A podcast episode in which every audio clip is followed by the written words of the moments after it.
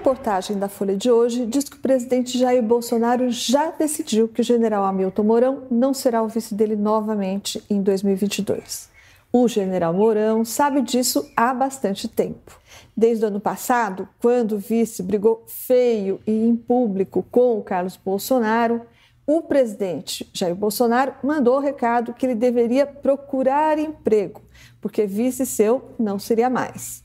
Mesmo assim, o general, muito esperto, se fez de bobo. No mês passado, por exemplo, ele chegou a dizer que estava precipitadamente pronto para compor mais uma vez a chapa com o presidente Bolsonaro em 2022. Antes um pouco, o vice já tinha passado a dar entrevistas toda manhã na chegada dele ao trabalho lá no anexo, muitas vezes a pretexto de explicar a última declaração escalafobética do presidente. Essas entrevistas rendem para o general espaço diário e garantido nas TVs. E com ela ele ganha duplamente.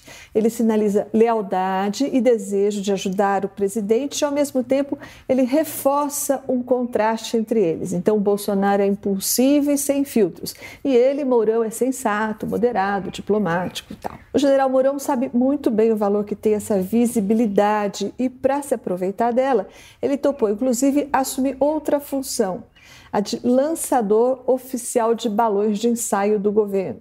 Foi o general Mourão quem falou, por exemplo, pela primeira vez na volta da CPMF. Foi ele também quem lançou no ar a hipótese de um imposto para bancar o renda cidadã.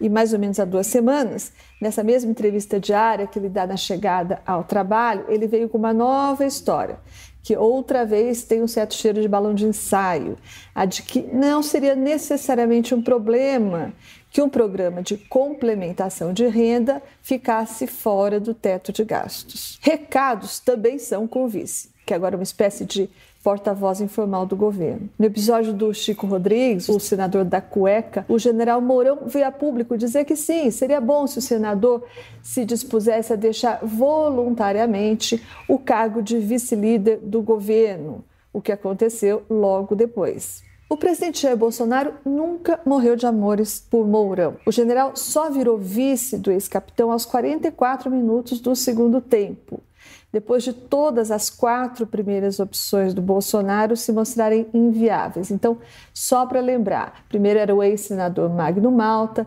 depois foi o general Heleno, depois veio a hoje deputada estadual Janaína Pascoal, o príncipe, que não é príncipe coisa nenhuma, o deputado Elias de Bragança e finalmente o Mourão. E o Mourão, por seu lado, sempre encarou como uma espécie de quebra da ordem natural das coisas o fato de um general quatro estrelas ser vice de um ex-capitão. Então, o projeto de consertar esse equívoco já povoou os sonhos do Mourão, embora o general não vá admitir isso em público. E a estimular a ideia de ele encabeçar uma chapa à presidência em 2022 estão, por exemplo, generais amigos e correligionários. Mourão é o nosso Pelé, já disse o Levi Fidelix, presidente do PRTB, antes de ser desautorizado pelo Pelé. O general disse que jamais concorrerá contra o presidente Bolsonaro. Mas, como em política, nada que se fala pode ser gravado em mármore, o general ainda pode recuar, quem sabe em nome de um chamado da pátria. Hoje, a única hipótese descartada é de que o general saia do Planalto para jogar vôlei de praia no posto 6, como, aliás, ele já jurou que faria.